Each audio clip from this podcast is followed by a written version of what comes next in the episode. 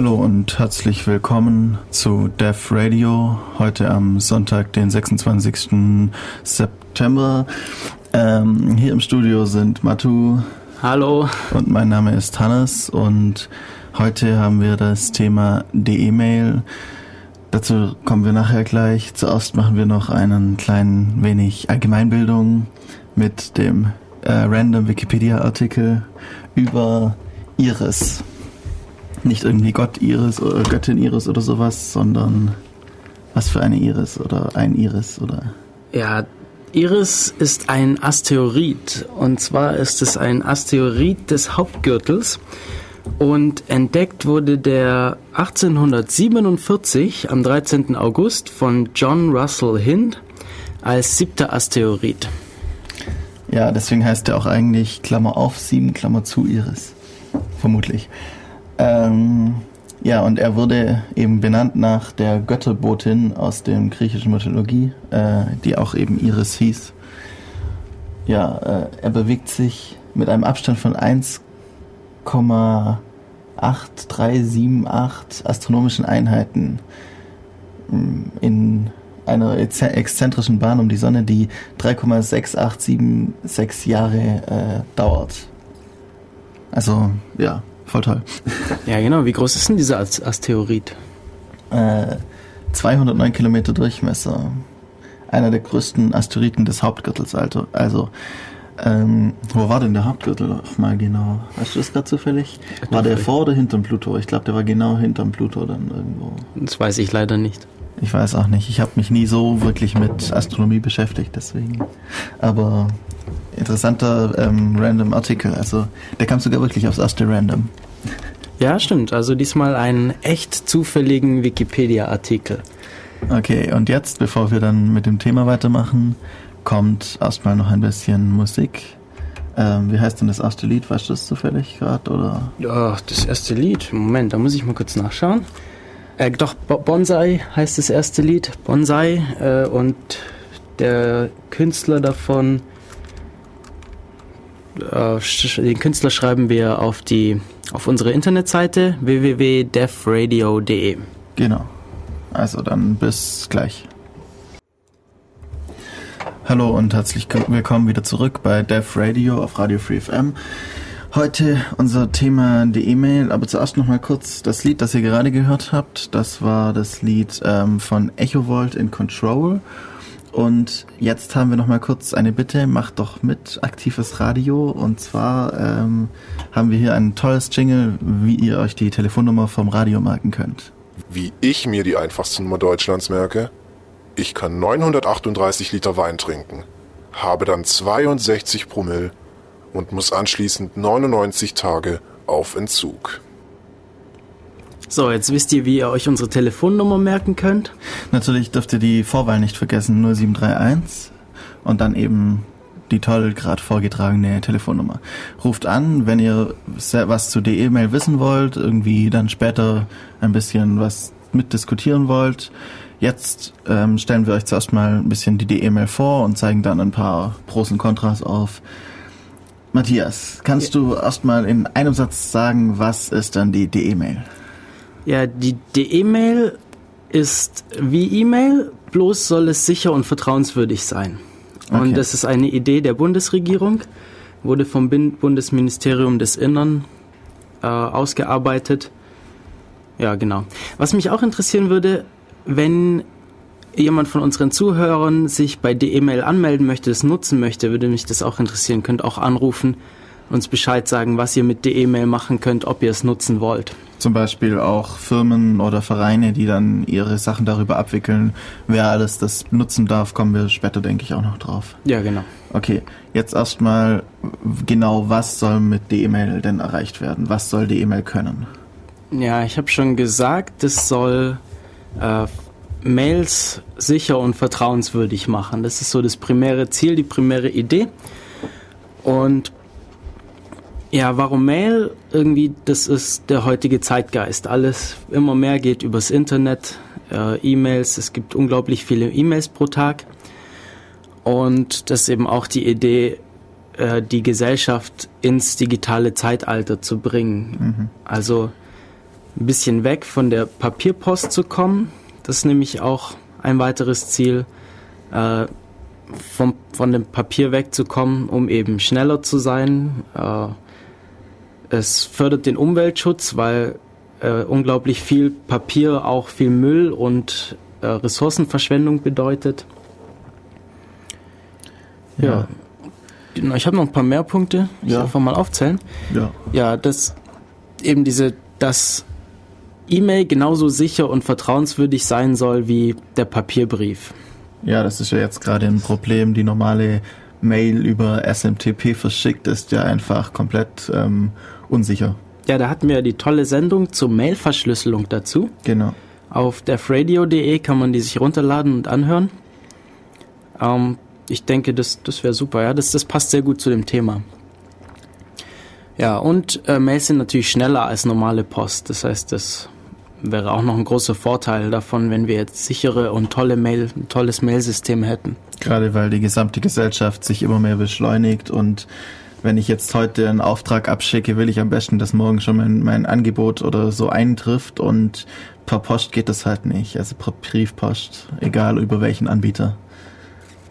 Ja, bei der äh, Mailverschlüsselungsfolge haben wir darüber gesprochen, dass heute die meisten Leute einfach unsicher übers Internet kommunizieren.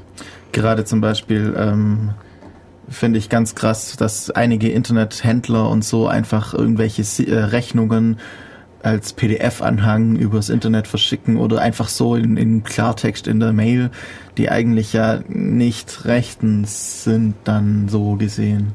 Ja, genau. Und um dem entgegenzuwirken, dass jetzt eben alles unverschlüsselt und unvertrauenswürdig funktioniert, was die meisten Leute ja auch gar nicht realisieren, dass es eigentlich ja. total unsicher ist, äh, E-Mails zu verwenden, ohne jegliche Verschlüsselung oder überhaupt Kryptographie. Das muss ja nicht unbedingt verschlüsselt sein, aber wenigstens eine Signatur, dass man bisschen weiß, woher, äh, dass diese Mail tatsächlich von dem Absender kommt, der behauptet zu sein. Ja, wie gesagt, dazu unsere Mailverschlüsselungssendung. Ähm, jetzt hat sich hier mein Rechner aufgehängt. Ah, nicht gut. Ja. Ähm, funktioniert's? Okay, es funktioniert gerade nicht. Ich würde sagen, wir machen noch mal kurz Musik. Ich ja, löse genau. meine technischen Probleme. Und dann. Und wir sind gleich wieder da. Genau.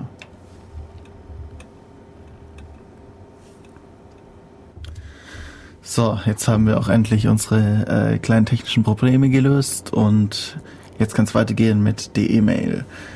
Ähm, wir hatten vorher bei den Zielen noch nicht direkt gesagt oder noch nicht mal genug darauf hingewiesen, dass eben ja eben eine normale E-Mail eben nicht rechtssicher ist. Und die ähm, die E-Mail soll das eben jetzt ermöglichen, dass ich eine zum Beispiel über Mail einen Vertrag abschließe, also ohne jegliche andere Benutzerkonten, was weiß ich was, sondern einfach nur über Mail eine Anfrage schicke und diese dann wirklich rechtskräftig ist oder auch eine Aussage eines Anwalts oder ähnliche Dinge, dass das wie Brief, wie Postbrief wirklich dann nachher rechtskräftig ist. Was ich ge auch gehört habe, ist, dass Leute das anders versucht haben, nämlich, dass sie einen Vertrag abgeschlossen haben, also so richtig mit Papier und Unterschrift und in diesem Vertrag standen Fingerabdrücke von Schlüsseln drin. Ah. Und ähm, dann stand da drin eben, wenn man eine E-Mail bekommt, die mit einem Schlüssel unterschrieben ist, wo dieser, einer dieser Fingerabdrücke stimmt, dann ist die als rechtssicher anzusehen. Also so okay. wurde es von manchen Leuten bisher gelöst. Das ist natürlich ziemlich umständlich. Ja, aber danach, dann braucht man eben keine äh, externen Anbieter, um die Rechtssicherheit herzustellen, wenn das dann auch vor Gericht ähm, funktioniert hat. Da bin ich mir halt nicht so ganz sicher. Das weiß ich natürlich nicht, ob das okay. dann. Ja, also es gibt da schon Gesetze zu solchen Sachen wie Signaturen und so, aber da kenne ich mich jetzt leider nicht aus. Ja, okay. Ähm, Nochmal der Hinweis, ihr könnt uns anrufen unter der Nummer 0731 938 6299. 0731 938 6299 falls ihr irgendwas zum Thema der E-Mail zu sagen habt. Oder eben nachfragen, vielleicht auch, ja, ihr habt das noch nie gehört und jetzt, was, was ist das denn? Wieso brauche ich das? So solche Dinge. Oder wieso brauche ich es nicht? genau, und da kommen wir jetzt eigentlich dazu. Was ist die E-Mail? Also die E-Mail ist eigentlich ein Sammelbegriff für die sogenannten DE-Mail-Dienste. Da gibt es verschiedene. Und die E-Mail ist basierend auf dem DE-Mail-Gesetz, das noch nicht beschlossen ist. Da gibt es einen Gesetzentwurf. Ähm, den, weißt du, wann der beschlossen werden soll? Der soll noch dieses Jahr beschlossen werden. Die E-Mail soll Ende dieses Jahres noch äh, schon im Einsatz sein. Okay. Ähm, ja, also das Gesetz heißt DE-Mail-Gesetz. Äh, vor der Bundestagswahl gab es diesen Entwurf auch schon. Damals hieß es noch Bürgerportalgesetz. Okay. Das um, hört sich eher nach einem Portal für verschiedene Dienste an als die E-Mail. Die E-Mail, da hört man irgendwie im Titel nur ja Mail.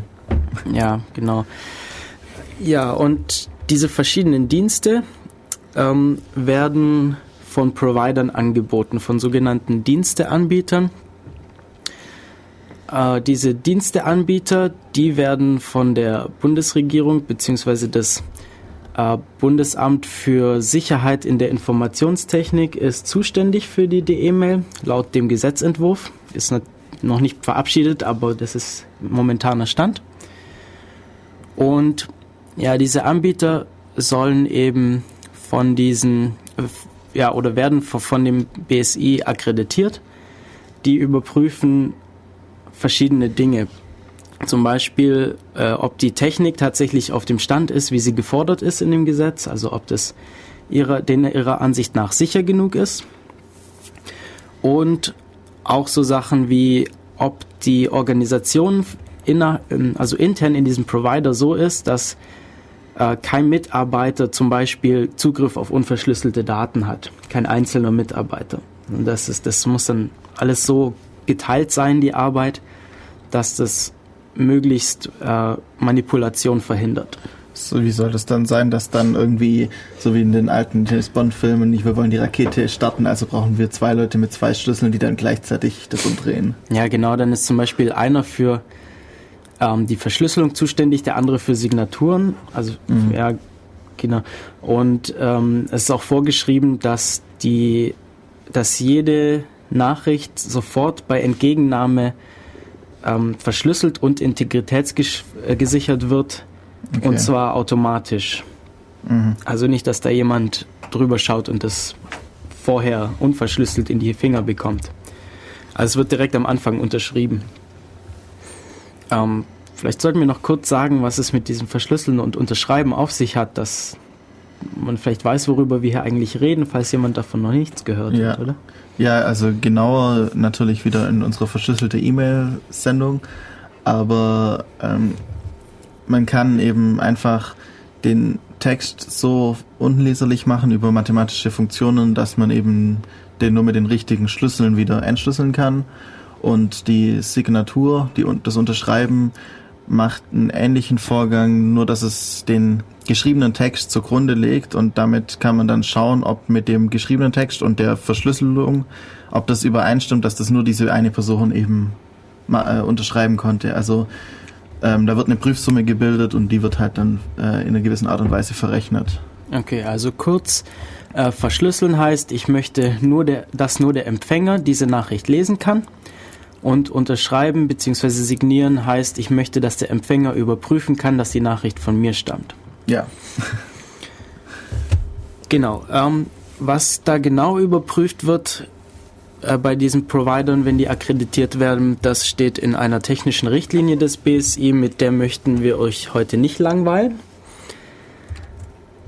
Äh, bisher gibt es fünf Provider, die mir bekannt sind, die an dem Projekt teilnehmen. Und zwar äh, sind es GMX, Mentana, was ich jetzt persönlich noch nie gehört hatte. Ich das ist, äh, ich war mal auf der Webseite. Ah, wir haben einen Anruf.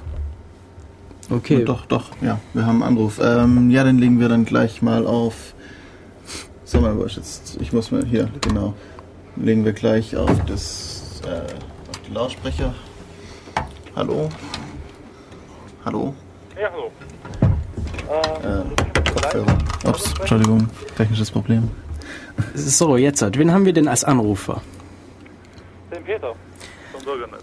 Hallo Peter vom Bürgernetz. Ah. Ja. Und zwar, ihr wart ja gerade schön bei dem Thema Verschlüsselung und Signierung von der E-Mail. Und äh, ihr habt das mein, für meinen Geschmack noch nicht so richtig schön gesagt, worum es eigentlich geht, worum eigentlich das Problem bei der E-Mail ist, nämlich dass die Verschlüsselung nicht beim Nutzer erfolgt, sondern beim Provider. Ja, genau. Ja, weil wie gesagt, die E-Mail wird beim Provider eingeliefert und dann dort signiert und dort verschlüsselt. Und dort beim Provider wird festgelegt, dass die E-Mail von mir kam und nicht bei mir. Genau, das ist und genau das richtig. Ist so wirklich das Kernproblem, das ich mit der E-Mail habe. Das könnte man vielleicht etwas höher ansprechen, deswegen rufe ich an. Okay, ja. Da wollen wir auf jeden Fall noch drauf kommen. Ähm, meine Idee war jetzt erstmal zu sagen, was ist die E-Mail? Äh, wie funktioniert es? Und dann auf diese Kritik, Kritikpunkte zu kommen. Aber das ist genau richtig. Der Kernkritikpunkt ist, dass ich nicht selber die Verschlüsselung und Signierung in der Hand habe, sondern dass eben diese Provider das machen. Ja, genau. Okay, da werden wir auf jeden Fall noch ausführlicher drüber sprechen. Okay. Dann mach das. Viel Spaß noch, ne? Vielen Dank für deinen Anruf.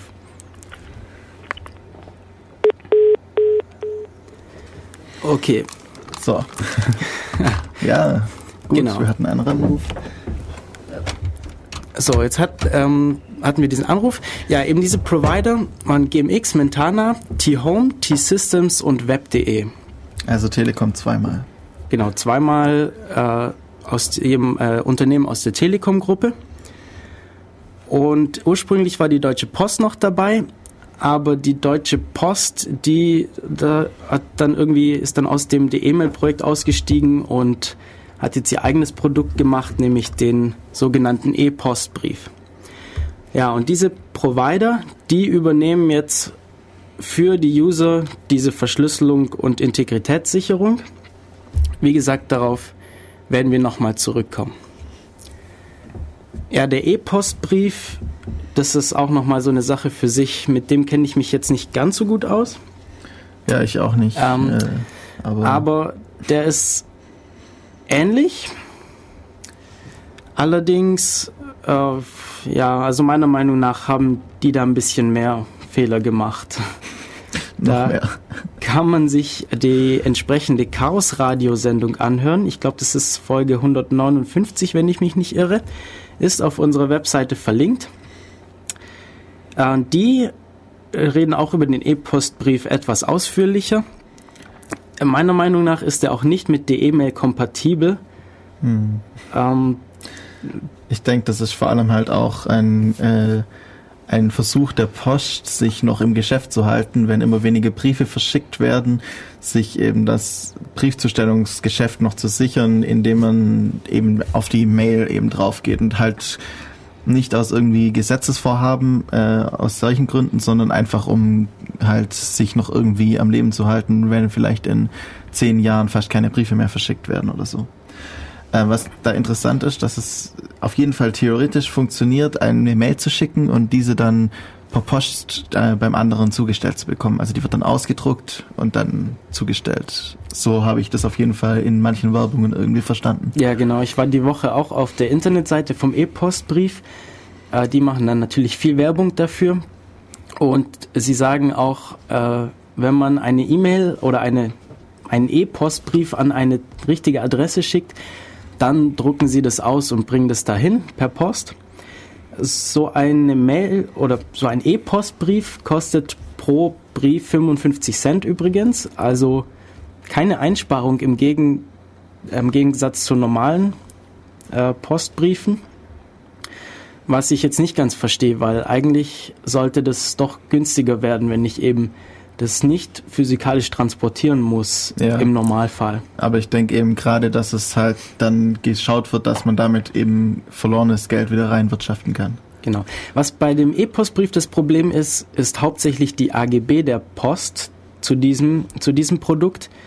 Äh, Die ist nämlich wirklich zum Teil grauenvoll. Vielleicht kommen wir da später nochmal drauf zurück. Da gibt es einen schönen Artikel dazu. Ich glaube, das war auf netzpolitik.org. Äh, Die haben da mit zwei Anwälten drauf geschaut und da kam wirklich Furchtbares raus. Oder eben auch die Chaos-Radio-Folge dazu. Okay. Machen wir nochmal Musik? Ja, wir machen Melden noch mal ein bisschen gleich wieder. Musik und dann bis gleich. Hallo, zurück bei Def Radio und hallo wieder. Ähm, ja, wir hatten ja jetzt vorher gerade noch ein bisschen über den E-Postbrief gesprochen und dort auch gesagt, dass der eben ja noch 55, 55 Cent kostet, wie der normale Brief. Und äh, kostet dann die E-Mail auch etwas. Ja, die E-Mail ist auch kostenpflichtig. Die Provider dürfen und werden dafür Geld verlangen. Ähm, was das genau sein wird, ist noch nicht so bekannt. Es wird, es ist auch die Frage, ob das dann irgendwie pauschal geregelt wird oder ob dir man pro Mail bezahlen muss. Also irgendwie zum Beispiel Monatsabgabe Abgabe für ein Konto oder sowas. Genau, also dass man sagt, man genau, man zahlt pro Monat für das E-Mail-Konto und darf dann 200 Mails maximal verschicken oder so. Oder vielleicht zahlt man auch irgendwie pro pro verschickte Mail. Ja. Allerdings soll das günstiger sein als die äh, als der Papierbrief. Ich glaube, das steht sogar in dem Gesetzentwurf drin, Okay. äh, dass es eben, ich glaube, Einsparungen von 50 bis 5, nee, von 25 bis 50 Cent soll das bringen im Gegensatz zu einem normalen Brief. Okay, also wäre vielleicht auch für manche, äh, gerade Firmen oder so, die viel verschicken, dann wirklich interessant. Ja, ich denke, als Kosteneinsparung ist es sicher interessant. Ja, was muss man machen, um sich da anzumelden? Ähm, diese fünf Provider, die ich genannt habe, es wird natürlich wahrscheinlich noch mehr geben. Da wollte ich vorher noch was fragen, das fällt mir gerade ein, bevor wir weitermachen. Ähm, natürlich ist mit den ganzen Auflagen schwer, aber theoretisch müsste ich doch als Privatperson oder Verein wenigstens auch so ein E-Mail-Provider sein können. Gerade zum Beispiel jetzt als, keine Ahnung, irgendwie Bürgernetzverein oder sowas in der Art. Ja. Wenn ich halt eben diese Auflagen erfüllen kann, die ziemlich krass sind, um Mhm. also gerade die Trennung von den Personen, die dann die Verschlüsselung und alles machen. Ja, ähm, da sollte man vielleicht unterscheiden zwischen diesen Diensteanbietern und juristischen Personen, weil man kann sich auch als juristische Person ein DE-Mail-Konto holen und dann bekommt man eine Subdomain von DE-Mail. Also das funktioniert so, Ja. diese, der Aufbau der E-Mail-Adressen oder der, der DE-Mail-Adressen ist üblicherweise Vorname, Punkt Nachname, at provider.demail.de. So, ziemlich kompliziert, aber irgendwie logisch. Also Vorname, Punkt Nachname, dann der Provider und äh, die Domain ist eben demail.de. Da, die Rechte daran hat die Bundesregierung und die vergibt eben Subdomains an die Provider und an juristische Personen. Also ganz beliebtes äh, Beispiel ist da der Dachdecker Müller oder Meier oder wie auch immer. Äh, wenn man jetzt eine Firma, eine Dachdeckerfirma hat, äh, die Müller heißt, dann kann man sich eben diese Subdomain dachdeckermüller.demail.de holen Okay. und dann zum Beispiel seinen ganzen Mitarbeitern beliebige Adressen unter dieser Subdomain geben. ah, okay. Da ist, aber ich meinte jetzt wirklich auch als Provider, dann ist es halt wirklich in, also gibt's da irgendwie so interne Abmachungen, dass es halt nur irgendwie und wirklich Firmen sind, die Provider sind, oder wenn man theoretisch die Sachen erfüllen könnte, dann müsste es doch eigentlich auch für jeden Verein, jede Zusammenschluss von Privatpersonen gehen, die den Rechner richtig aufsetzen.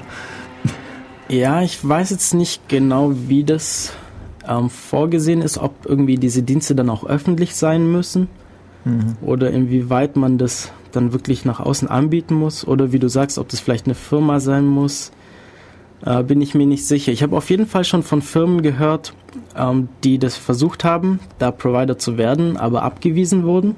Okay.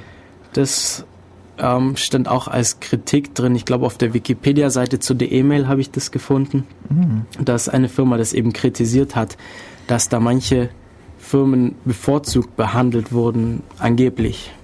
Man weiß halt nicht, ob sie die ähm, äh, Kriterien erfüllen konnten oder halt nur die nicht erfüllen konnten einfach. Genau, also sie behaupten, wurden. sie haben das alles erfüllt, aber Ja, ja. Da möchte ich mich jetzt okay. nicht, nicht zu sehr äh, drin verstricken. Das, ja. Da weiß ich jetzt nicht so genau. Okay, wir waren gerade äh, dabei, wer denn alles die benutzen kann und wie man sie bekommt. So ja, genau.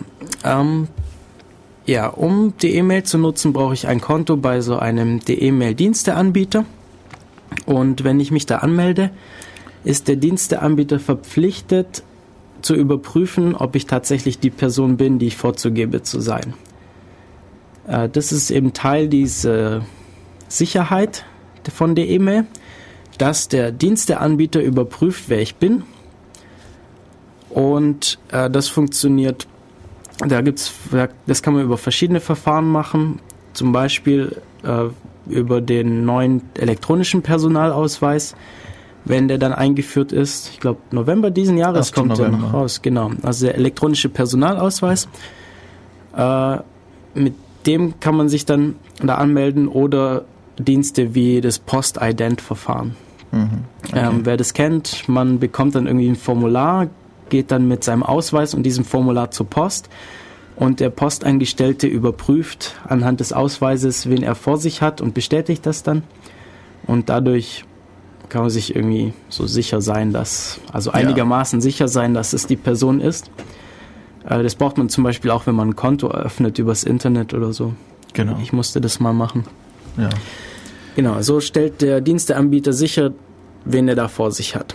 Bei äh, juristischen Personen dann halt eben der, muss dann wahrscheinlich der ähm, Vertretungsberechtigte eben, also Vereinsvorstand oder äh, Firmeninhaber oder sowas, dieses Postident machen, vermutlich. Ja, ich nehme an, so irgendwie wird das funktionieren. Da habe ich mir die Richtlinie dazu nicht durchgelesen. Da gibt es einiges dazu, aber mhm. äh, das habe ich jetzt weggelassen. Es gibt auch Richtlinien vom BSI dazu, okay. wie das funktioniert. Die sind, die werden immer länger, umso mehr das um solche ja. bürokratischen Sachen geht und da hatte ich keine Lust mehr, mir alles durchzulesen. Ähm, fällt mir gerade noch ein, ist das ja Vorname, Punkt, Nachname, oder? Genau, Vorname. Was ist, Punkt, wenn der Nachname. schon vergeben ist? Kommt dann eine Nummer dran oder? Ähm, genau, wenn dieser Name bei diesem Provider, also wenn diese Adresse schon existiert, dann wird es um eine laufende Nummer ergänzt. Okay. Also wenn ein häufiger Name wie Michael Müller, Michael Müller ähm, vorkommt, dann wird eben Michael ich glaube Michael 1 Müller oder Michael Müller 1, weiß ich nicht mhm. genau. So geht es dann halt immer hoch. Oder wenn man ähm, einen zweiten Vornamen hat oder wenn man mehrere Vornamen hat, kann man, soweit ich weiß, auch noch seinen weiteren Vornamen in diese Adresse einfügen ah, okay. lassen. Das ist dann Vorname, Unterstrich, zweiter Vorname, äh, Punkt, Nachname. Ah, okay. Äh, zumindest auf jeden Fall haben sie sich was überlegt, wie es funktionieren soll. Ja, genau. Also, aber üblicherweise doppelte oder mehrfach vorkommende Leute, da wird der Name, da wird einfach eine Nummer hinzugefügt. Ja, ich habe schon gesagt, äh, die E-Mail ist eigentlich eine Sammlung von Diensten. Der wichtigste ist der sogenannte Postfach- und Versanddienst. Das ist jetzt nämlich tatsächlich dieses Mail. Und das ist, funktioniert von der Technik und von der Bedienung her wie ganz normale E-Mail. Mhm. Ähm, die Protokolle sind identisch. Äh, äh, ja, diese Mails werden über SMTP verschickt und auch die Verschlüsselung funktioniert wie bei E-Mails. Mhm. Aber das wird nicht gemischt. Also keine Mails dürfen aus dem, aus diesem, also die E-Mails dürfen nicht an äh, E-Mail-Adressen weitergeleitet werden. Also den Providern ist es verboten, aus diesem DE-Mail-Netz an E-Mail-Adressen, an normale E-Mail-Adressen zu vers versenden. Also schafft es ein zweites äh, paralleles E-Mail-Netzwerk, das unter sich halt abgeschlossen ist. Genau. So wie ein Intranetz mäßig. Genau, da okay. gab es auch den, den, den netten Spruch, so jetzt hat Deutschland endlich geschafft, sein eigenes Netz zu machen. Ja. Jetzt sind wir, unsere E-Mail ist jetzt getrennt vom Rest der Welt. Ja, genau. Okay. Auch umgekehrt. Man darf keine E-Mails, es darf kein Gateway geben, um irgendwie von E-Mails an die E-Mail-Adressen schicken zu können. Ja. Das heißt, alles, was ich mit meiner E-Mail-Adresse abschicke oder empfange, ist rechtssicher ähm, und äh, identifiziert und verschlüsselt und. Ja. Okay. Da gibt es eben auch schon einen interessanten Kritikpunkt. Wenn diese E-Mail-Adressen so äh, generisch sind, dann kann ich mir einfach ein Telefonbuch nehmen und die erzeugen. Dann habe ich, ich kann valide die E-Mail-Adressen erzeugen, indem ich Telefonbuchlisten durchgehe. Mhm. Und ich denke, da werden Spammer ziemlich schnell drauf kommen. Da ist ja die Frage, ob ich eben in das Netzwerk reinkomme. Also äh, müssen die, haben die sozusagen irgendwie verschlüsselte Tunnel, in denen das dann nur läuft, oder ist das ganz normal und ich muss einfach dem Server per SMTP halt sagen, ja, hallo, ich bin der E-Mail-Provider und ich möchte mal hier die Mail an diese Person schicken. Weil wenn beim okay, so funktioniert das ja nicht. nicht. Ja, so, so, fun so funktioniert das nicht. Aber ähm, typischerweise werden Spam-Mails ja heutzutage auch nicht äh, von den Spammern selber direkt versendet, sondern über irgendwelche Botnetze. Okay, und die und Bots selber haben wieder Zugriff. Genau, wenn der Rechner infiziert ist und diese Person und auf diesem über diesen infizierten Rechner eben auf ein E-Mail-Konto zugegriffen wird, dann kann dann denke ich, dass es da sicherlich eine Lösung geben wird, um das ja. Spam drüber zu verschicken. Das dann auf jeden Fall. Und das Vor allem Problem, kostet es dann auch noch die Privatperson, die dann. Ja, richtig. Es kostet dann auch noch und ähm, die Leute lesen es dann ja auch, weil es ist ja vertrauenswürdig sicher und normalerweise sollten damit ja äh, wichtige Sachen erledigt werden. Also ja. Behördenpost soll damit erledigt werden. Solche Sachen. Also dann funktioniert Phishing auch besser, wenn es dann irgendwie von Sparkasse ja. die E-Mail. Ja, kommt. ich, ich, ich denke, wenn da so eine, wenn da so eine Mail von einer angeblichen Bank kommt über die E-Mail, dann wird man sich das eher mal anschauen, mhm. als wenn, ich, wenn man dann einfach E-Mail bekommt. Da wäre wär halt interessant, wie sie die, ähm, die Identifizierung regeln. Ob sie an jedem Rechner oder an jedem Router für die Mail überprüfen, ob die Identifizierung mit der Mailadresse übereinstimmt, ob das funktioniert. Hm. Dann könnten sie es an jedem Router halt gleich blocken, weil die Identifizierung ist dann ja falsch. Okay, vielleicht kurz dazu, wie ja. das funktioniert. Ähm, jeder Kanal ist verschlüsselt und gegenseitig authentisiert. Mhm. Das bedeutet, wenn ich jetzt an meinen Provider meine Nachricht übermittle, mache ich das über eine verschlüsselte Verbindung. Entweder über meinen Webbrowser, dann verwende ich HTTPS, ja. Also HTTP über einen verschlüsselten Kanal. Oder wenn ich einen äh, Mail-Client verwende, dann eben auch über eine verschlüsselte Verbindung. Mhm. Ich muss mich, der Provider muss mir dazu ein Zertifikat zeigen, dass es tatsächlich, dass ich tatsächlich mit meinem Provider eine Verbindung aufbaue. Das heißt, ich kann mir sicher sein, dass ich mit meinem Provider rede. Und umgekehrt, ich muss zumindest einen Benutzernamen und Passwort angeben, damit der Provider überprüfen kann, ob ich das bin. Ja. Da gibt es noch verschiedene Stufen. Das ist die normale Anmeldestufe, dann gibt es noch eine hohe Stufe. Da gibt's dann, da muss man noch zusätzlich zum Beispiel eine TAN eingeben oder irgendwie mhm, beweisen, okay. dass man, also noch zusätzlich beweisen, dass man die Person ist, die man vorgibt zu sein. Das heißt, der Provider weiß auch, dass die Mail von mir kommt. Ja. Äh, zwischen zwei Providern ist äh, besteht auch eine verschlüsselte Verbindung. Das ist eben SMTP über eine mhm. verschlüsselte Verbindung. Ähm, die äh, versichern sich gegenseitig mit qualifizierten Signaturen, dass okay. sie die Provider sind, die sie sagen, dass sie sind. Und dann eben der Empfänger, das funktioniert genauso wie beim Versenden. Ja, meine Frage war jetzt eben, wenn die E-Mail-Adresse an sich nicht mit dem mit der Identität übereinstimmt, mit der die E-Mail der ja. Text verschlüsselt oder signiert wurde. Also zumindest beim ähm, beim Provider des Absenders wird es überprüft. Ich weiß nicht, wie okay. das bei den anderen ist, aber ich, schwer, ich glaube, es wird bei allen überprüft. Dann wird es schwer, was einzuschleusen. Ja, das ist richtig. Also Wenn das System funktioniert, natürlich. Richtig, das ist schwer, was mit gefälschter Absenderadresse äh, mhm. zu versenden. Allerdings, ja, ja, also Mails zu versenden, Spam zu versenden, das dürfte gehen. Absenderadresse fälschen, das wird sich zeigen. Mhm.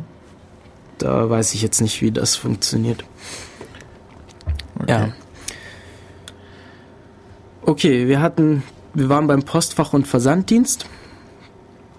Ähm, es gibt verschiedene Möglichkeiten, die E-Mails zu verschicken. Dann gibt es die normale E-Mail. Die soll dann eben vergleichbar sein mit einem normalen Brief. Und das E-Mail einschreiben, das soll vergleichbar sein mit einem äh, ja, Brief einschreiben. Und bei dem Einschreiben bekommt man eben eine erstmal eine Bestätigung, dass die Mail im Postfach des Empfängers gelandet ist. Und was noch in dem Gesetzentwurf steht, ist, dass man sich zusätzlich eine Abholbestätigung holen oder anfordern kann. Und diese Abholbestätigung wird dann ausgestellt, wenn die Mail im Postfach liegt und der Empfänger sich danach an diesem Postfach angemeldet hat. Das heißt, wenn er wirklich die E-Mail heruntergeladen oder auf jeden Fall das Webinterface geöffnet hat. Genau. Zu dem Webinterface noch, ähm, also die Provider müssen ein Webinterface anbieten.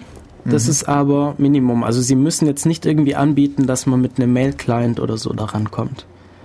Deshalb, wenn jemand vorhat, das zu machen, äh, überlegt euch das bei wem und überlegt euch, ob ihr das überhaupt machen wollt. Hört euch erstmal ja. unsere Sendung fertig an. Ja. Vielleicht ist das keine so gute Idee. nee, also ähm, sie müssen, sie müssen nicht anbieten, dass man, dass, dass man sein normales Mail-Programm verwenden kann. Wobei viele Leute machen sowieso über, über einen Browser ihre ja. Mails lesen. Es wird immer mehr über den Browser gemacht, deswegen, ja. Ja gerade die ganzen, zum Beispiel jetzt Google-Dienste, um nur eins zu nennen, oder auch Hotmail oder was weiß ich was. Das läuft alles über den Browser. Ja. Ja, und dann gibt es dann eben weitere Optionen, wie zum Beispiel persönlich. Wenn ich, wenn ich als Sender dieser Mail sage, ich möchte, dass diese Mail persönlich ist, dann kann der Empfänger sie nur lesen, wenn sein Anmeldeniveau hoch ist. Also das war das, was ich vorhin gesagt habe. Man kann sich normal anmelden mit Passwort mhm. oder zusätzlich eben über eine TAN oder ähnliches ähm, oder mit Beispiel, seinem elektronischen ja, genau. Personalausweis. Genau. Ja. Äh, oder irgendeinem Token, das irgendwie generiert wird mit einem Gerät, das man vorher vom Provider bekommt. Auf jeden Fall irgendwie ja. noch zusätzliche Sicherheit. Genau, nur dann kann er diese Mail lesen. Außerdem kann Empfänger äh, mit, mit dem Anmeldeniveau normal Mails erst nach 90 Tagen löschen. Okay. Das verhindert wird, wenn jemand da, da, dass jemand, der dein Passwort klaut oder irgendwie an dein Passwort kommt, dass der deine Mails löscht. Und dann gleich irgendwelche Verträge löscht und ähnliches. Genau. Oder wichtige Anfragen, wichtige Eingangsbestätigungen, solche Dinge. Okay. Ja, und jetzt zum großen, großen Kritikpunkt. Es gibt keine Ende-zu-Ende-Verschlüsselung. Das ja. heißt, üblicherweise gebe ich meine Nachricht im Klartext an meinen Provider. Dieser nimmt sie entgegen und es ist eben vorgeschrieben, dass dieser sie sofort bei Entgegennahme verschlüsselt und signiert. Allerdings macht er das. Das heißt, das ist ein Angriffspunkt.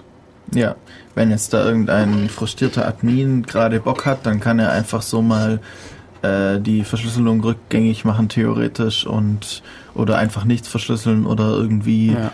Leute ausspionieren. Genau. Und ähm, auch ist es so, dass es da Datenschutzprobleme gibt, äh, dass das zum Beispiel Ermittlungsbehörden Zugriff auf solche Daten bekommen, auf auch, mhm. also auch auf unverschlüsselte Mails. Das heißt, irgendwie muss man an diese Sachen auch wieder rankommen. Ja, weil der Provider muss dann zum Beispiel eben den Key auch geben, mit dem das verschlüsselt wird oder so, wenn wenn es eine gerichtliche, gerichtliche Verfügung gibt, während die Privatperson den halt einfach löschen könnte oder die SD-Karte, auf dem er ist, zerstören oder sowas. Genau, und auf viele Daten, die da gespeichert sind, haben viele Leute, wie zum Beispiel Behörden oder ähnliche, ähm, einfach so auch Zugriff, ohne jeglichen richterlichen Beschluss. Okay. Äh, da sage ich später noch was dazu, habe ich mir noch was dazu aufgeschrieben.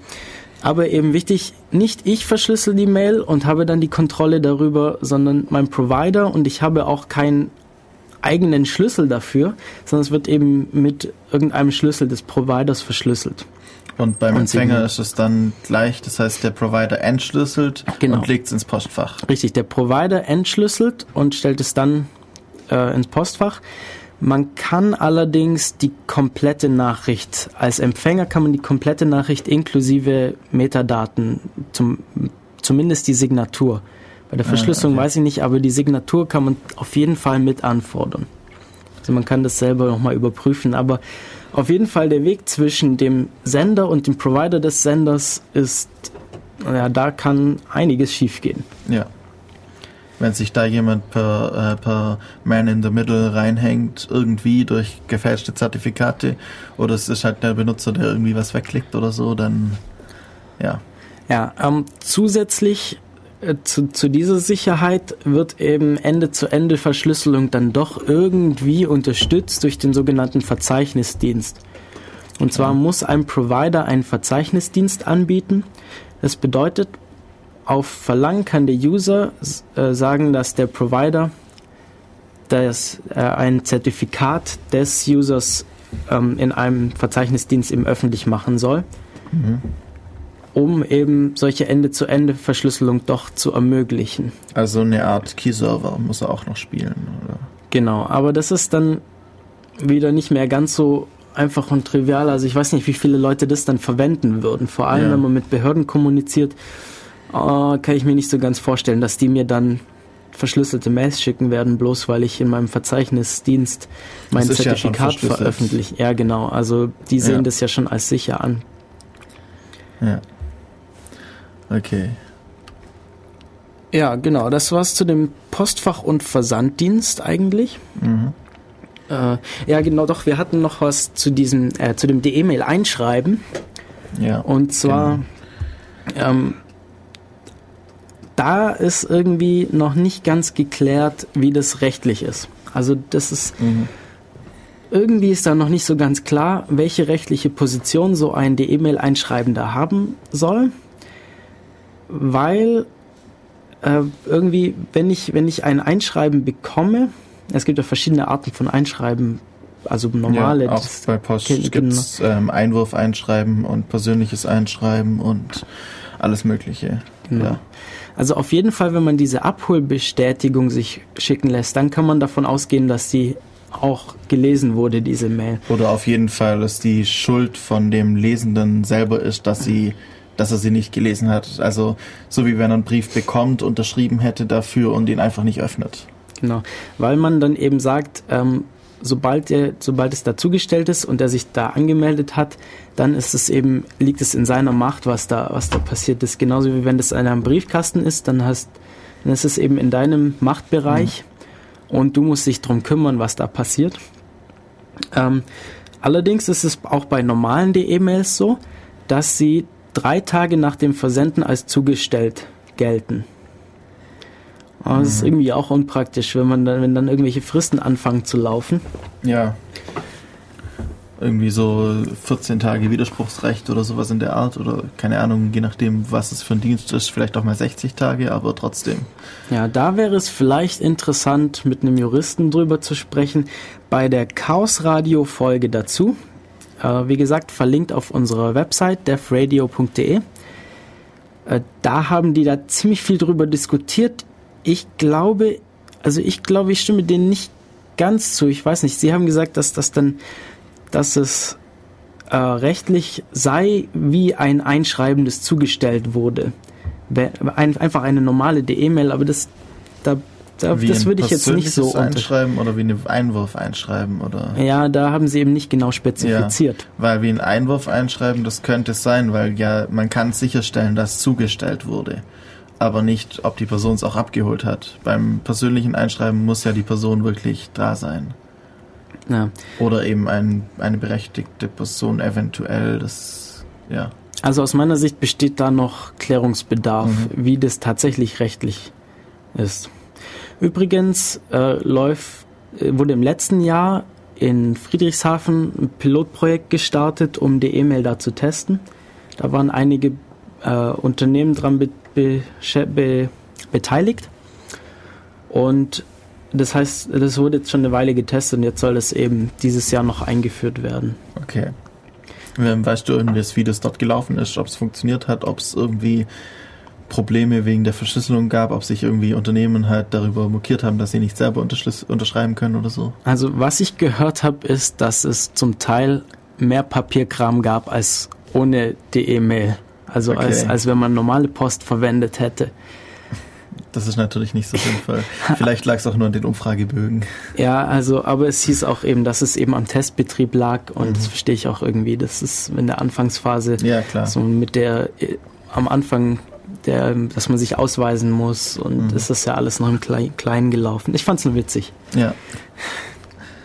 Okay, ich glaube, wir machen einfach noch mal ein bisschen Musik und dann nachher reden wir noch ein bisschen weiter über die DE-Mail.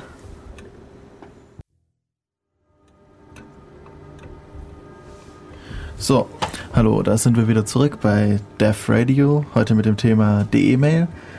Und ja, Matthias hat noch eine kleine Ankündigung. Ja, wenn ihr zu dem Thema noch mehr hören möchtet oder auch mitdiskutieren möchtet, im Oktober wird es mhm. vom CCC Ulm ein Chaos-Seminar zu dem Thema geben. Ähm, äh, das, das, Datum ist der 10, äh, nein, 11. Oktober. Genau, Montag, der 11. Oktober um 20 Uhr an der Uni Ulm im Hörsaal H20. Äh, Uni Süd. Uni Süd, genau. Das findet ihr dann schon einfach auf ulmccc.de slash Chaos-Seminar. Chaos und Seminar jeweils groß geschrieben, ohne Leerzeichen, ohne nichts dazwischen. Da müsste auch eine Anfahrtsbeschreibung stehen. Oder einfach so auf ulm.ccc.de und sich dann durchklicken. Da gibt es ja. dann die Links zum Chaos-Seminar. Genau. Also 11. Oktober, Chaos-Seminar zum Thema der E-Mail. Oder ihr ruft an unter der Nummer 0731 938 6299. Wenn ihr irgendwie diskutieren wollt oder ähnliches. Okay. Ähm, wir hatten jetzt so mehr oder weniger die technischen Aspekte besprochen eigentlich, wie man ein Postfach bekommt, wie das mit dem Verschlüsseln funktioniert und auch die Einschreibenarten und so. Ähm, was gibt es denn jetzt noch ja, wir haben jetzt nur den Postfach- und Versanddienst beziehungsweise auch den Verzeichnisdienst erwähnt. Ähm, Kern von der E-Mail ist auch noch DE Ident und DE Safe. Okay. DE Ident ist einfach zu vergleichen mit dem Post-Ident-Verfahren, das wir bereits erwähnt haben. Das heißt, der, beim Provider hat dich ja, als du dich angemeldet hast, ähm, hat, sich, hat sich davon überzeugt, wer du bist. Mhm. Und diese Information bietet eben an, dass, dass er die weitergibt. Also wenn du es möchtest, kannst du ihn beauftragen, eben diese Information weiterzugeben, eben jemandem zu versichern, dass du die Person bist, die du sagst, dass du bist. Zum Beispiel, wenn man im Internet irgendwelche Sachen ab 16 oder 18 Jahren kaufen will und die glauben einem nicht, dass man so alt ist, dann wäre das möglich, darüber zu identifizieren. Genau. Oder wenn man Auskunft bei Behörden über irgendwelche Daten haben möchte mhm. und sich da ausweisen muss, wer ja. man ist, dann kann man zum Beispiel sich darüber identifizieren. Wäre dann auf jeden Fall schneller, als dann zur Post zu gehen, Postident ausfüllen, zwei Tage warten und dann erst lesen, sondern ich habe ja schon mich schon einmal authentifiziert, deswegen kann ich es gleich dann oder hingehen und Sekunden. dann an ewigen Schlangen anstehen, ja, bis genau. man mal drangenommen wird. Genau, äh, viel mehr gibt es zu DE Ident nicht zu sagen. Ähm, ja, DE Wäre interessant, wie viele Daten sie dann übertragen, wie feingranular man sagen kann, was sie dem anderen mitteilen oder ja. ob der, ob sie einfach nur eine Anfrage bestätigen, die man selber sozusagen gemacht hat. Also wie das genau funktioniert, aber das. Hm. Ja, ich glaube, ja. man kann einigermaßen einstellen, was man da von sich preisgibt. Also auf jeden Fall Name, äh, und Alter wird auf mhm. bestimmt drin sein. Und dann ist halt die Frage, ob man noch Adresse noch mitgeben muss oder ob man das eben nicht ja. muss und so. Ja, ja. Ach genau, zu den Adressen vielleicht noch, das ist mir, das habe ich vorhin vergessen. Äh, man kann auch Pseudonyme als Adressen haben. Mhm. Seine Hauptadresse ist auf jeden Fall Vorname.nachname at provider.email.de. Mhm. Aber man kann zusätzlich zu dieser Adresse noch ein, eine Pseudonymadresse machen die hat dann den Präfix PN unterstrich für Pseudonym, okay. damit es als Pseudonym erkennbar ist. Und da kann man dann irgendwas Beliebiges reinschreiben. Also äh, Mausi 21. Genau, und damit man eben auch äh, nicht unbedingt gleich seinen Namen preisgeben muss für manche Sachen, wie sinnvoll das ist, weiß ich nicht, weil da ja irgendwie noch Metadaten dabei sind, die ja sagen, wer du bist. Und wenn der Empfänger auch dann nachher diese anfordern kann, die Unterschrift, dann genau. weiß er ja eigentlich, wer du bist. Ja. Äh, aber es gibt's auf jeden Fall. Okay. Oder eben äh, juristische Personen, die können dann äh, vor, dem, vor diesem Ad beliebige Sachen stehen haben. Okay. Die können das selber äh, ja, also vergeben. info at genau, äh, info at genau. dachdeckermeier.de info at äh, punkt, punkt, de, mail.de Ja, genau. Ja, ähm, außer DE Mail, Verzeichnisdienst und DE Ident gibt es noch den DE Safe. Oh, das ist ein sicheres Aufbewahrungs- oder äh, die Möglichkeit, digitale Dokumente sicher aufzubewahren. Das heißt, mein Provider nimmt die, diese digitalen Dokumente entgegen, verschlüsselt die, signiert die, um eben sicherzustellen, dass sie niemand mitliest und dass sie niemand verändert und speichert sie dann und sorgt dafür, dass sie auch re regelmäßig gesichert werden oder dass sie Mhm. eben gesichert sind, dass sie nicht verloren gehen. Gibt es dann bestimmt auch eine ähm, Pflicht auf 99,99%ige Wiederherstellbarkeit oder sowas in der Art Äh, ja, im das, das weiß ich jetzt nicht genau, aber ja. so wird es bestimmt sein. Mhm. Ja, auf jeden Fall wieder Also das. wieder irgendwie Bilder von, äh, von irgendwie Geburtsurkunden und ähnliches kann man dann dort speichern. Ja, zum Beispiel. Oder äh, was auch vorstellbar ist, dass eben solche Sachen wie Geburtsurkunden dann nur noch digital ausgestellt werden in Zukunft. Ah, und Weil dann darauf, direkt darauf rein. zielt es ja ab, dass, dass Ja. man eben von dem Papier wegkommt und dass eben solche Sachen, dass zum Beispiel eine digital signierte Geburtsurkunde dir ausgestellt wird Mhm. und sowas kannst du dann da ablegen und du sie nicht daheim haben musst. So, jetzt wieder das Problem. Du hast nicht die Kontrolle über diese Daten. Das heißt, wenn Genau. du die unverschlüsselt an den Provider gibst, dann gibst du diese Kontrolle über die Daten ab. Die sind weg. Der Provider hat die Kontrolle darüber. Was damit passiert? Ähm, Im schlimmsten Fall haben irgendwelche Leute Zugriff darauf, wo du es, von denen du nicht möchtest, dass sie Zugriff darauf haben. Äh, Das ist auch so beschrieben in einigen Papers von der Bundesregierung, dass wenn man da sicher sein möchte, muss man diese Dokumente vorher selber verschlüsseln. Dann bringt es mir ja gar nichts. Dann kann ich sie verschlüsseln und auf äh, irgendwo hochladen in einen Torrent oder was weiß ich wo.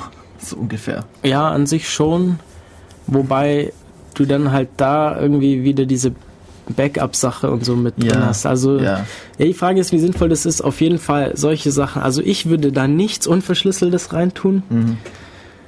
Ja, genau. Aber von- aus Sicht der Bundesregierung ist es natürlich äh, dann wirklich in die geht's in die Richtung ähm, papierfreie Behörden zu schaffen, die alle Dokumente über solche der E-Mail-Adressen abschicken und allen Briefverkehr am besten über die E-Mail-Adressen, dass man nicht irgendwie die ganzen, also am besten dann auch noch die Möglichkeit zu haben, Formulare auszufüllen und denen direkt ins passende Postfach zu legen und solche Dinge vermutlich.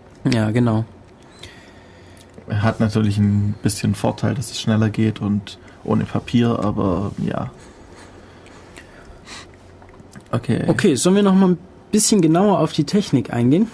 Ähm, das Ja. meiste habe ich eigentlich schon gesagt, aber vielleicht fassen wir das noch mal kurz zusammen. Alle Verbindungen sind verschlüsselt und darauf basiert eigentlich die Sicherheit. Was man eigentlich nicht möchte. Also zum Beispiel, also zumindest wir jetzt, Hannes und ich im Studio, wir wollen lieber, dass wir sicher sein können, dass nur der Empfänger lesen kann, was wir verschicken und dass auch nur er nachprüfen oder dass er nachprüfen kann, von wem das kommt. Deshalb verschlüsseln wir Ende zu Ende. Das heißt, ich verschlüssel meine Nachricht an Hannes direkt mit Hannes Schlüssel und er, nur er kann sie dann entschlüsseln. Dadurch kann man auch wirklich über unverschlüsselte Netzwerke, über unverschlüsseltes SMTP und alles einfach schicken, ohne dass jemand die Chance hat, es zu knacken.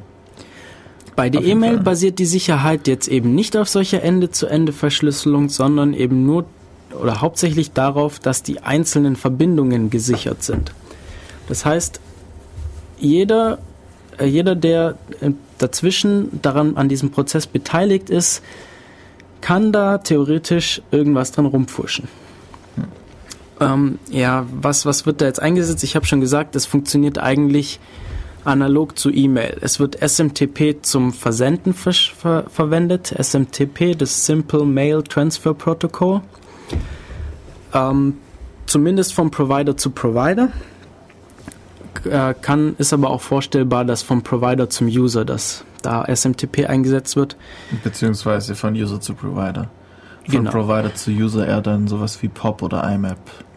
Genau, POP oder IMAP, um äh, Sachen zu holen oder auch andere Protokolle. Äh, ich habe mir jetzt hier OSCI aufgeschrieben, weiß ich jetzt nicht genau, was das, ist. Das äh, habe ich auch nur mal die Abkürzung gehört, ich weiß nicht genau.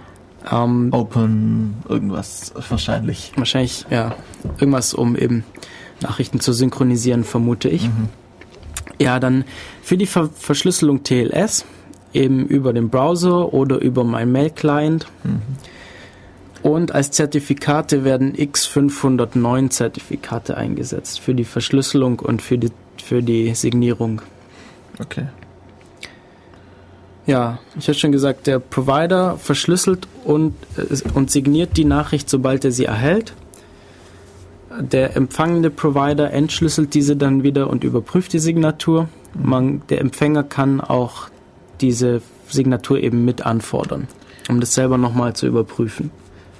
Ich überlege jetzt gerade, ähm, wenn ich jetzt bei mir eben Mails verschlüssel, normal und bemerke, dass irgendwie was nicht mehr ganz stimmt mit den Mails, dass irgendwie Leute an, äh, andere Leute das lesen können oder andere Leute von mir verschlüsselte Mails bekommen, ohne dass ich die verschlüsselt habe, also jemand meinen privaten Key hat, dann kann ich den ja mehr oder weniger einfach austauschen, indem ich ihn widerrufe und dann einen neuen kreiere und halt nochmal wieder allen Leuten privat den Schlüssel weitergebe oder über eine Chain of Trust. Wenn jetzt äh, das bei dem, bei so einem Zertifikat passiert, dann weiß ich das als Benutzer ja erstens mal gar nicht. Aber ich habe da ja keinen Zugriff äh, auf dieses Zertifikat, ich kann das nicht widerrufen.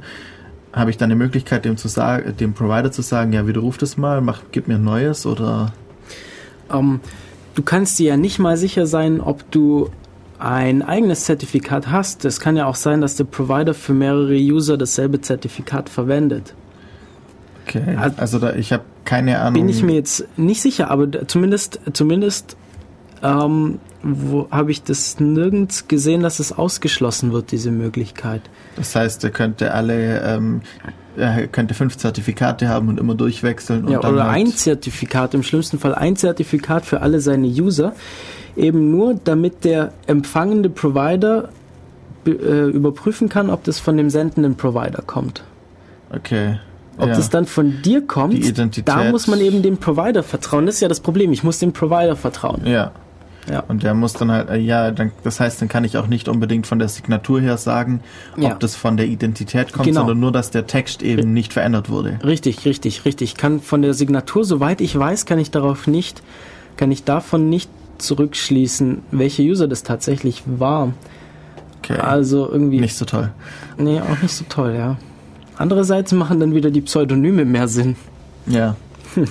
ja, klar, wenn ich dann nicht äh, aus der Signatur nicht rausfinden kann, wer die, welches der wirkliche Name ist, dann kann ich ja einfach, dann weiß ich halt, ja, ist ein Pseudonym, aber das sehe ich auch sonst schon bei irgendwelchen normalen Mailnamen. Okay, ihr seht schon, jede Menge Kritik an die E-Mail. Wenn ihr auch noch was dazu habt, dürft ihr uns gerne anrufen. Ja, Ähm, wir machen nochmal Pause, nochmal Musik genau. und sind gleich nochmal zurück. Bis dann. Hallo, da sind wir wieder zurück bei Def Radio auf Radio Free FM. Wie ihr schon gehört habt, ruft einfach an. Ähm, ja, wir haben jetzt größtenteils eigentlich unser Thema soweit. Jetzt wollten wir noch mal ein bisschen weiter Kri- Kritikpunkte machen, aber zuerst mal auch noch ein positiver Punkt und das, wofür auch wirklich die die E-Mail, denke ich, so wie ich es verstanden habe, äh, designt wurde, nämlich für den alltäglichen Benutzer, der halt gerade einen Webbrowser benutzen kann und da surfen kann und vielleicht noch E-Mails schreibt über ein Webinterface, dass der eben die Möglichkeit hat, rechtsgültige E-Mails zu verschicken. Wenn man jetzt dem natürlich eine, eine gewisse Zeit investiert, Viertelstunde, halbe Stunde, je nachdem, und das dem erklärt, dann kann der auch ähm, per PGP verschlüsselte Mails oder ähnliches verschicken, aber vielleicht will er das auch gar nicht und vergisst nach äh, einmal verschicken auch wieder, wie es funktioniert. Und gerade für solche Anwender ist das natürlich gut und halbwegs auch sicher dann. Ja, also es wurde definitiv dafür designt, dass es möglichst für den User einfach zu verwenden ist. Das heißt, er muss sich um die Verschlüsselung eigentlich wirklich nicht kümmern, wenn er das nicht will. Ja. Und das ist irgendwie schon gelungen.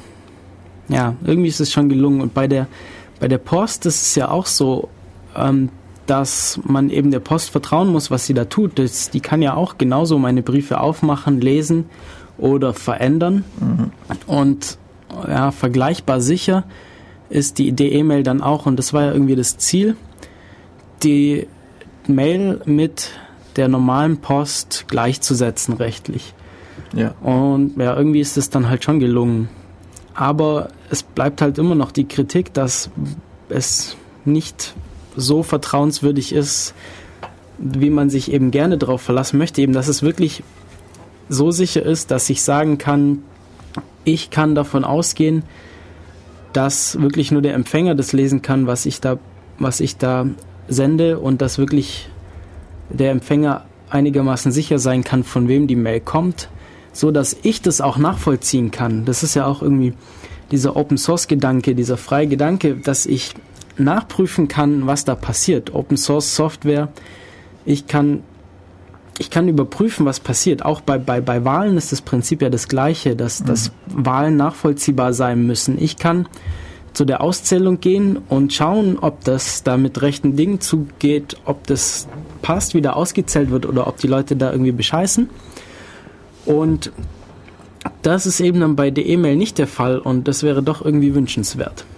Ja, gerade irgendwie auch gerade wenn man mit Software und Computern umgeht, will man irgendwie immer, also hat man so in, in Gedanken irgendwie immer das Modell, das ist alles perfekt.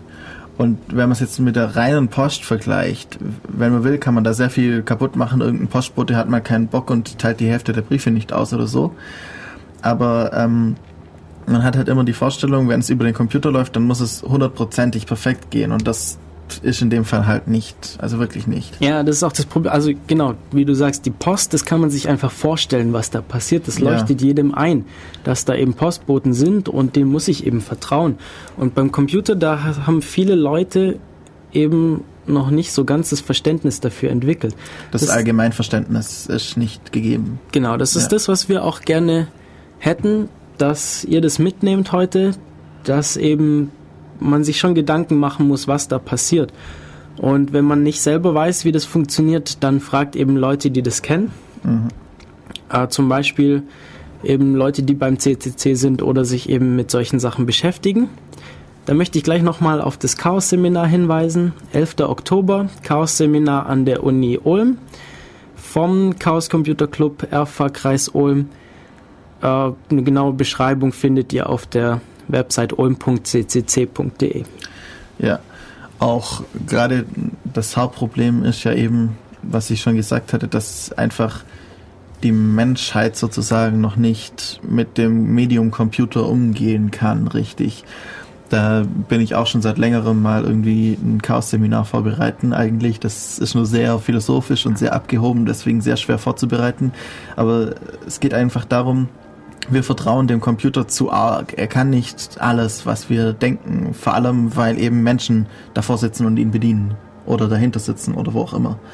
Und da müssen wir uns auch überlegen, wie arg wollen wir dem vertrauen? Wollen wir unsere, ähm, unsere Geburtsurkunden als einziges, also nicht mehr in Papier haben, sondern wirklich nur noch in einem äh, DE-Safe haben? Oder wollen wir nur noch auf solche Dinge vertrauen, dass irgendwelche Provider da schon das Richtige tun werden oder wollen wir halt auch etwas in der Hand haben? Irgendwie ein Stück Papier ist halt immer noch ein Stück Papier und wenn ich das richtig aufhebe, ist es auch noch in zehn Jahren ein Stück Papier und ähm, es gibt immer noch ähm, Fälle, wo eben gerade deswegen auch alles auf Papier sein muss. Zum Beispiel, soweit ich weiß, ähm, die äh, Arzneimittelversuche ähm, von irgendwelchen Unternehmen müssen in äh, zehn Jahre oder so aufgehoben werden und solche Dinge.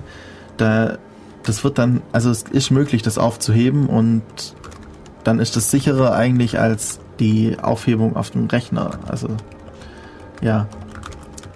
Ja, das ist auch ähm, bei, beim Epos-Brief einer der, der großen Kritikpunkte, dass ähm, da in der AGB drin steht, dass man sich eigentlich nicht sicher sein kann, äh, wann das gelöscht wird, was man, also wenn man sagt, wenn man jetzt im Browser in seinem Interface klickt, Mail löschen. Mhm. Dann kann man sich nicht sicher sein, dass sie tatsächlich gelöscht wird. Das ist ja eben gerade das Problem. Das sind ja eigentlich meine Briefe, meine Daten.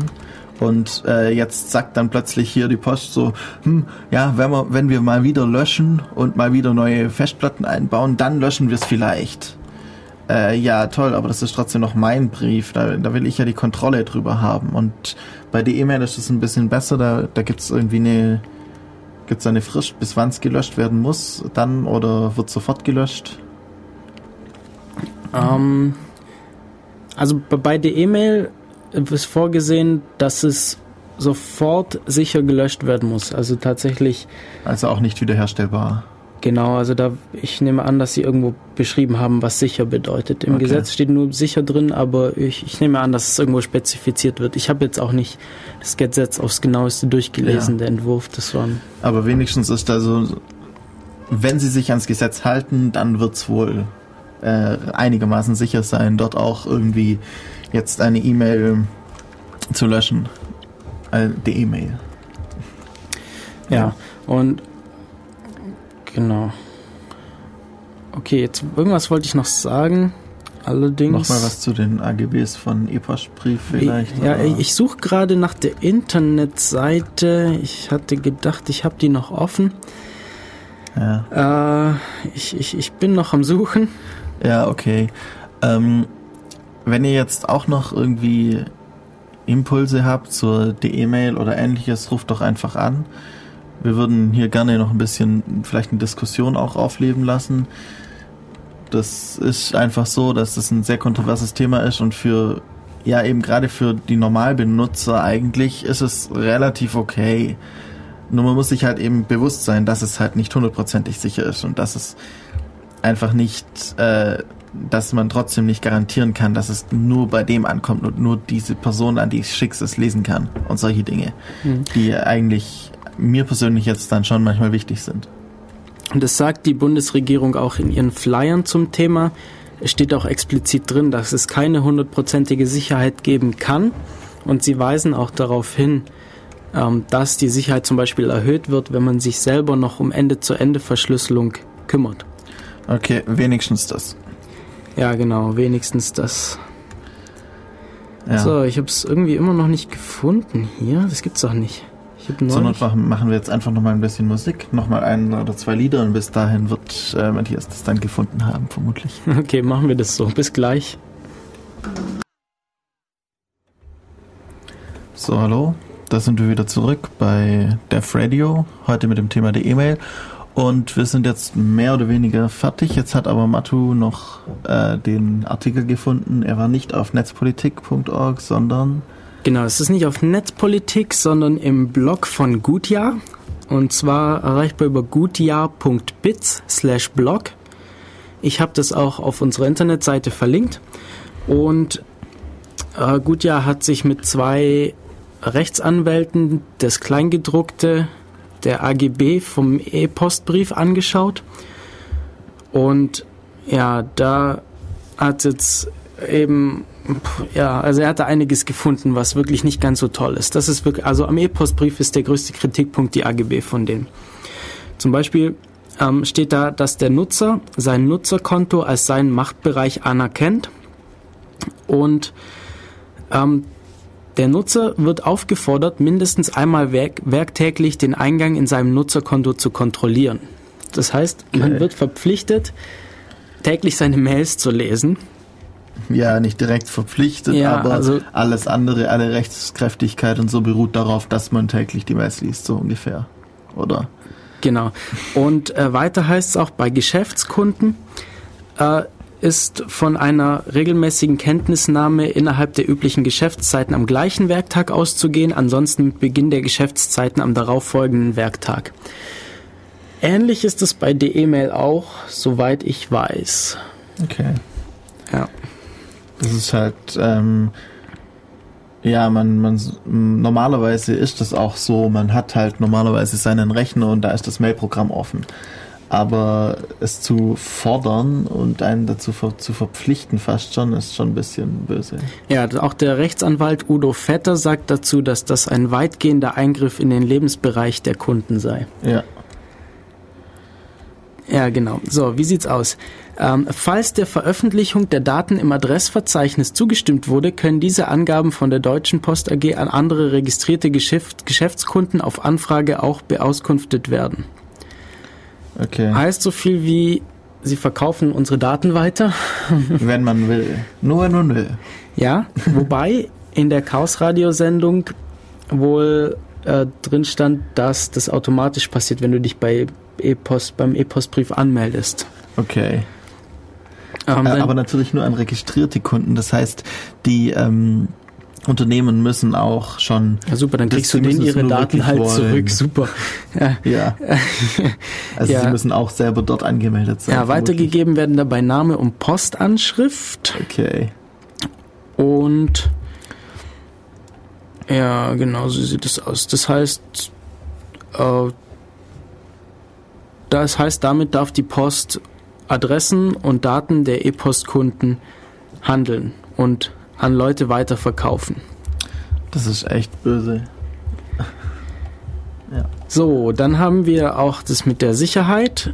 Ähm, es wird darauf aufmerksam gemacht, dass die Deutsche Post AG bla bla bla ähm, jedenfalls, dass sie im Rahmen der engen gesetzlichen Vorgaben für die öffentliche Sicherheit und Ordnung zur Herausgabe einer Nachricht, gegebenenfalls unverschlüsselt, vor allem an Verfassungsschutzbehörden verpflichtet ist. Okay, das heißt, der BND darf einfach mal, oder nicht, nicht BND, sondern das äh, Ministerium für äh, Verfassungsschutz darf einfach so mal kurz äh, sagen, hm, der gefällt mir irgendwie nicht, schaue ich mal nach und die und die Post gibt es dann einfach raus. Mhm.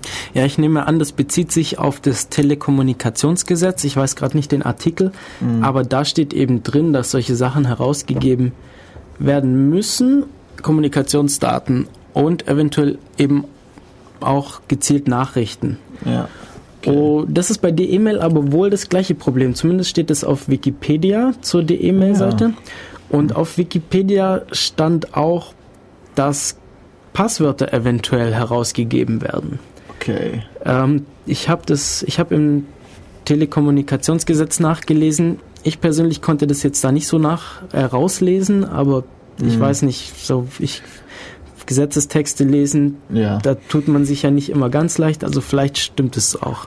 Aber gerade wenn man Passwörter, wenn die Passwörter rausgeben würden, dann wäre ja das gesamte DE-Ident nicht mehr gültig.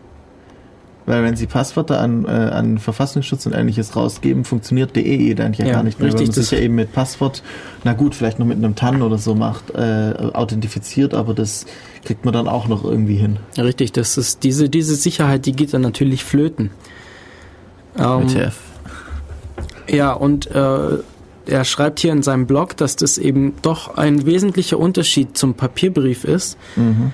äh, weil das eben bei der Papierpost sehr, sehr schwierig ist, eine bestimmte Nachricht herauszufischen Ja. und eben zu finden und dann äh, eben herauszugeben an Leute, wie auch immer die berechtigt sein mögen. Mhm. Äh, wenn das alles digital und elektronisch ist, geht es natürlich automatisiert. Ja. Da, wenn da jetzt jemand unter Verdacht ist, dann lässt man sich einfach alle seine Mails weiterleiten. Ja, und dann kann man in Ruhe mal nachschauen, ob vielleicht dann was Wichtiges drin war. So, dann das Thema mit dem Löschen. Ähm, weiter steht in der AGB, es wird darauf hingewiesen, dass Daten, die in dem Nutzerkonto gelöscht wurden, gegeben, gegebenenfalls zunächst nur gesperrt und dann erst mit zeitlicher Verzögerung endgültig gelöscht werden, um versehentlichen Löschungen oder eventuell vorsätzlichen Schädigungen vorzubeugen. Aha. Also eigentlich ist das Wildes der Nutzer.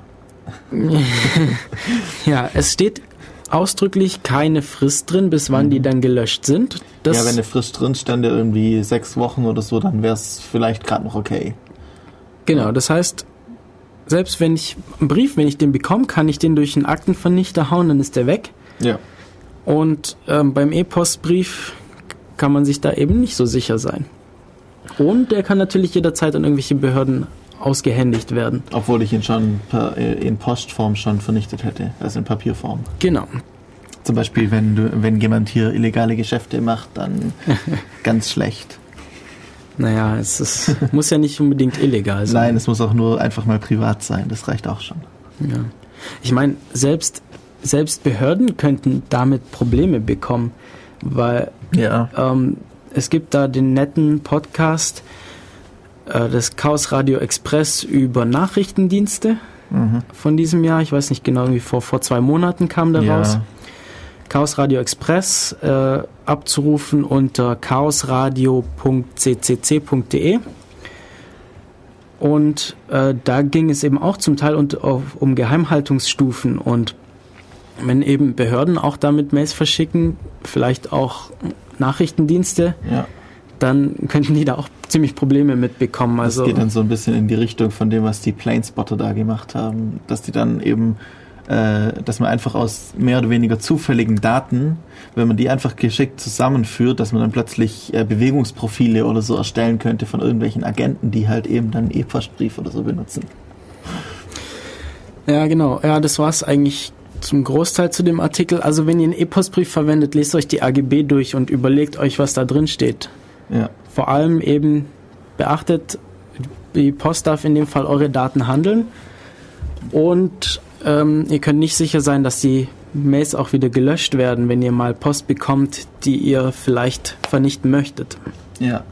Ähm, wir würden uns noch ganz arg freuen, wenn vielleicht mal irgendjemand, der Erfahrungen dann mit der E-Mail macht oder jetzt schon mit dem äh, E-Postbrief, wenn der uns einfach äh, mal schreiben könnte, vielleicht oder halt jetzt gleich anrufen oder dann schreiben an ähm, an was für eine Adresse am besten? An oh, ähm, intern äh, oder an Radio? Einfach, ja. ja genau, ans Radio. Radio at olm.ccc.de Genau, und dann würden wir einfach mal gerne wissen, ob jemand schon Erfahrungen damit hat. Vielleicht auch jemand aus, wo war es, Friedrichshafen, der bei dem ja, richtig. Äh, das, das, waren äh, allerdings, glaube ich, alles Firmen, hat. die da mitgemacht haben. Vielleicht hab, hört ja auch eine Firma gerade zu. Ich habe die Handelskammer Ulm im Hinterkopf.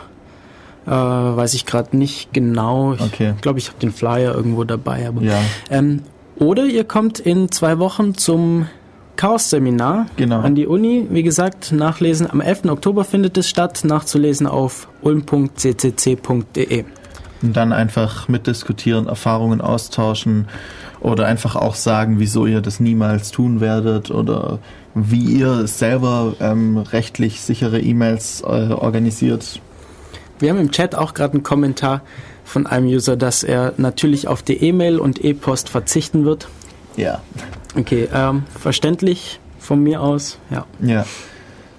Es gäbe viel schönere Möglichkeiten, das zu implementieren und es gibt sie auch, also sie sind auch teilweise schon implementiert, gerade auch ähm, wieder die E-Mail, äh, die Sendung über verschlüsselte E-Mail, wo wir ein paar Sachen angesprochen haben, wo man einfach mehr Kontrolle selbst über seine Daten hat über seine, über die E-Mails, die man verschickt, Ende-zu-Ende-Verschlüsselung ohne großen Aufwand eigentlich in jedem, äh, in jeden E-Mail-Client einfach mit fünf Klicks zu integrieren.